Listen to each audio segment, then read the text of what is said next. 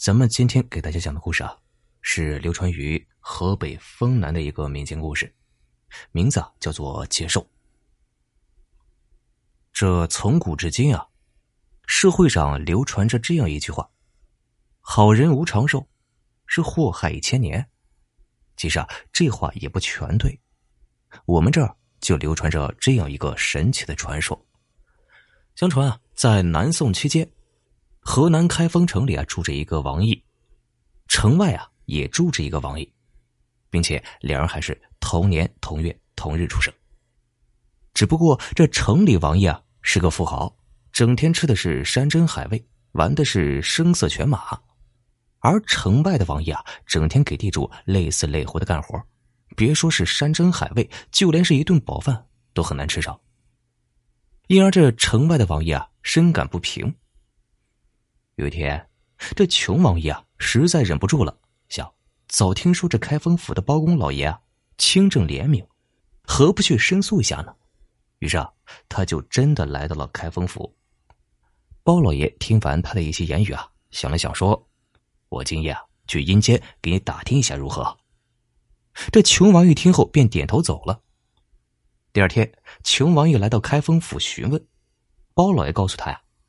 这昨夜去阴曹，我为你打听了一下，这阎王查了一下生死簿，说城里王爷虽然富，却只能活到三十岁，而你啊，虽然穷，却能活到七十多岁啊。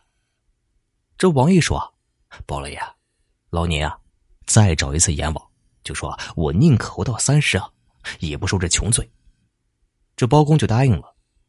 第三天，王爷是早早来到开封府上，包公对他说：“啊。”这阎王说了，叫你等着，过不了多久啊，你就会满意的。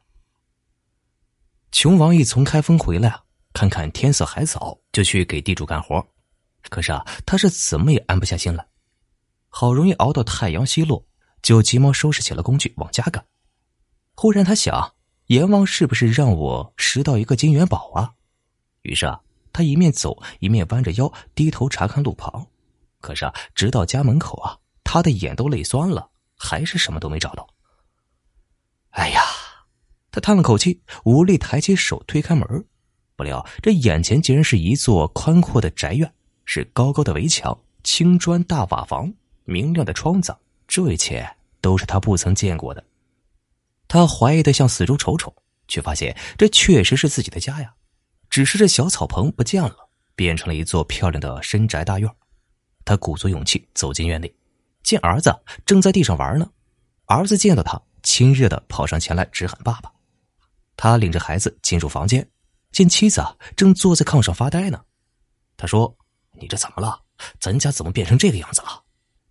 妻子说：“呀，哎呀，我也不知道怎么回事啊。这中午啊，我正做饭呢，来了两个人，他们在门口站了一会儿啊，咱们家就变成这个样子了。我问他们，他们说是阎王派他们来的。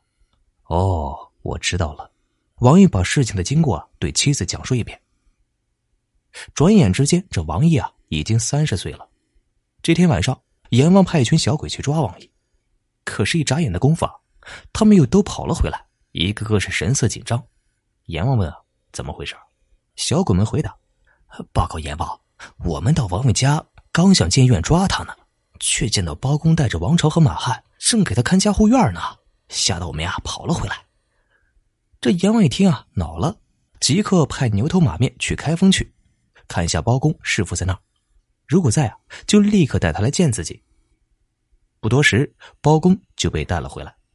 阎王问他：“这王爷死期已到，可你为何去给他看门护院呢？使我们不得下手啊！”包公一听愣住了，说：“我是几时给他看护院了？”这阎王见包公如此装傻，就将小鬼所见一五一十的告诉了包公。这还了得！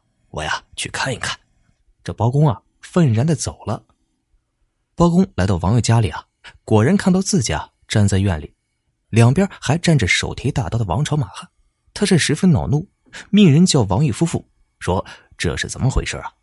穷王毅是急忙跪下说：“哎呀，包公老爷息怒啊，是这么回事啊！自从那日离开开封啊，回到家我便成了一个巨富啊，我就拿出一些钱粮。”救济了乡民，可是我想，怎么才能报答您的恩情呢？经过我们夫妻商量，就在这儿给您塑了一座像，早晚拜三拜，以表我们的感激之情啊。包公听后很受感动啊，立即回报了阎王，要求延长王爷的寿命。这阎王为难的说：“啊，他寿期已满，怎么能够延长啊？”包公激动的说：“嘿，这样的好人，岂能叫他早早死去啊？我借给他十年寿命。”这样一来啊，包公手下的人见包大人都接受了，也是要纷纷接受给王爷。阎王说：“既然他真的是一个大好人，那么我呀也借给他十年寿。”这一算，接受的人太多了，算不过来。阎王就说：“哎呀，索性啊，让他爱活多大活多大吧。”